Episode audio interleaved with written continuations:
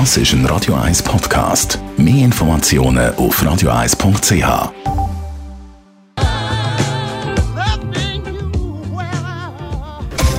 Netto, das Radio 1 Wirtschaftsmagazin für Konsumentinnen und Konsumenten.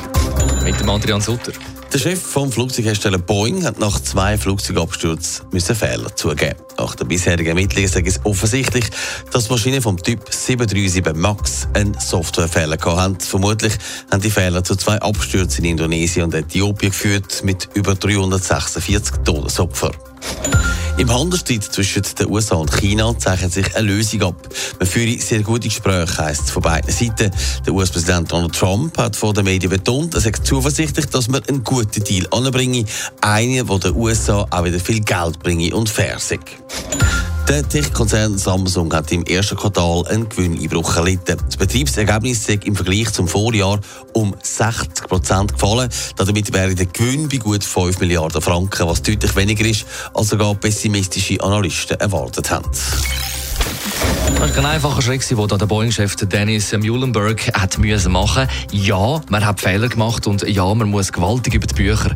Und das, nachdem man vermutlich tatsächlich für den Tod von über 300 Menschen verantwortlich ist. Adrian Sutter, ein Softwarefehler mit tragischen Folgen und jetzt äh, muss man es zugeben.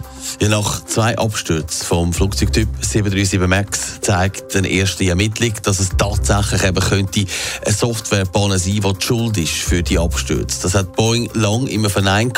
Jetzt gibt es Dennis Muhlenberg zu. Vermutlich ist die Software tatsächlich ein Sicherheitsrisiko gewesen. With the release of the preliminary report of the Ethiopian Airlines Flight 302 accident investigation, it's apparent that in both flights, the maneuvering characteristics augmentation system activated in response to erroneous angle of attack information. Die Ermittlungen würden zeigen, dass der Softwarefehler die Maschine richtig Boden gelenkt hat. Das ist ein grober Fehler. Was macht Boeing denn jetzt, äh, wo man das weiß? Es wird Tag und Nacht daran geschaffen, um den Fehler zu beheben. Und das verspricht Dennis Mühlenberg auch. Man werde alles dafür machen, dass so etwas nicht mehr vorkommt. We're taking a comprehensive, disciplined approach and taking the time to get the software update right. We're nearing completion in the weeks ahead. This update will prevent an MCAS-related accident from ever happening again. Nach zwei Flugzeugabstürzen mit über 340 Todesopfern kann man auch hoffen, dass man alles macht, dass es nicht mehr vorkommt. Was aber auf Boeing sonst dazu kommt, wenn sie tatsächlich vollumfänglich für die Abstürze verantwortlich sind, das ist im Moment noch offen. Netto, das Radio 1 Wirtschaftsmagazin für Konsumentinnen und Konsumenten. Das ist ein Radio 1 Podcast. Mehr Informationen auf radio1.ch.